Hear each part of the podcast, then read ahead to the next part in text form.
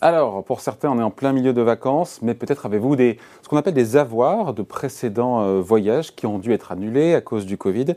Eh bien, à ce sujet, sachez que la législation a changé, elle évolue. L'ordonnance, rappelez-vous, qui permettait euh, aux voyagistes de ne proposer que des avoirs, eh ben, elle prend fin bientôt, euh, fin septembre. Bonjour Émilie. Bonjour David. Alors, quelles sont les conséquences pour nous, pour le coup, consommateurs On va d'abord Parce que ce n'est pas sans conséquences. Oui, effectivement. On va y revenir. On va rappeler que cette ordonnance, elle avait été prise en plein cœur du premier confinement en mars 2020. Elle permettait aux professionnels du secteur non pas de rembourser les voyages, mais de proposer des avoirs valables 18 mois. L'idée, bien sûr, pour les voyagistes, c'était de conserver leur trésorerie et d'éviter de tomber bah, en faillite. Alors, si on fait euh, les petits calculs, Émilie, donc mars, euh, mars, pour le coup, mars 2020, 18 mois plus tard, ça nous mène bien, pour le coup, ben, en, septembre. Donc, si j'ai besoin d'argent frais cet été pour payer mes vacances, c'est que j'ai envie de me faire rembourser mon avoir avant septembre, c'est possible? Alors, vous pouvez tout à fait demander euh, une, une, solliciter une commission paritaire qui va être composée de professionnels et d'associations de consommateurs. Elle statuera sur le remboursement anticipé de votre avoir, mais il faut quand même avoir une bonne raison, une raison valable, euh, des difficultés financières, une perte d'emploi ou des problèmes de santé. On va préciser qu'un besoin de trésorerie pour partir en vacances ne fait pas partie des raisons valables. Pour l'instant, depuis un an, 3000 demandes ont déjà été euh, déposées.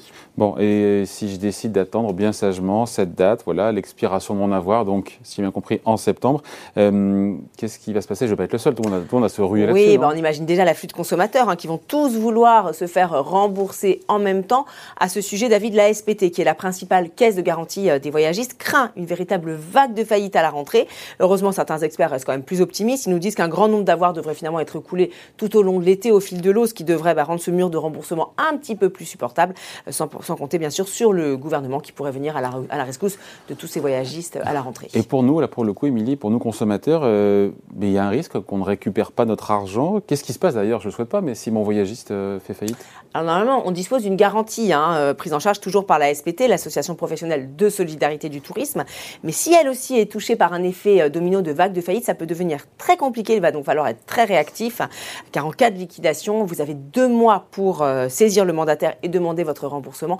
Mais même si vous êtes dans les temps, ça reste quand même assez aléatoire. Pourquoi? Parce que votre créance ne sera pas considérée comme prioritaire. Voilà. Bon, là, on parle pour le coup, Émilie, des, agences de voyage, euh, des tours opérateurs Qu'est-ce qui se passe pour les, compagnies de transport, les compagnies aériennes par exemple? Est-ce qu'elles sont concernées ou pas par cette ordonnance Alors non, elles ne sont pas euh, finalement concernées par cette ordonnance, les compagnies aériennes. Donc si un client leur demande un remboursement, eh bien elles ne peuvent pas lui refuser. Elles doivent d'ailleurs le faire dans un délai de 14 jours. Mais dans les faits, c'est un petit peu plus compliqué. Selon l'UFC que choisir, les compagnies aériennes n'ont pas joué Dans 80% des cas, en fait, elles ont proposé des avoirs et non pas des remboursements. Je confirme. Bon, des avoirs qui ont souvent été majorés hein, pour pas trop mécontenter euh, les clients. Euh, certains vols, par exemple, payés 200 euros ont pu être revalorisés 250 voire même 300 euros chez Air France. C'est ce qu'avait constaté euh, le médiateur du tourisme il y a quelques temps. Alors pour l'instant, seuls British Airways, et euh, Ryanair ont, été visés par des enquêtes pour non-remboursement des billets, mais d'autres devraient suivre sans doute euh, un peu partout en Europe. Bon, là on parle pour le coup de l'avion, du transport aérien. Quid des billets de train? Qu'est-ce qui se passe? Euh, contrairement aux billets d'avion, il semble qu'ils aient été largement euh, remboursés. C'est vrai. Alors depuis le début de la pandémie, hein, la SNCF, on va dire, a été assez clean par rapport à ça. Elle n'a pas proposé d'avoir uniquement des facilités de remboursement euh, de ses billets. Son image n'a donc pas pâti de la crise, mais revers de la, de la médaille, vous savez, elle se retrouve aujourd'hui, la SNCF, dans une situation financière assez compliquée. Voilà. Merci pour ces explications, Émilie. Merci, David. Bye.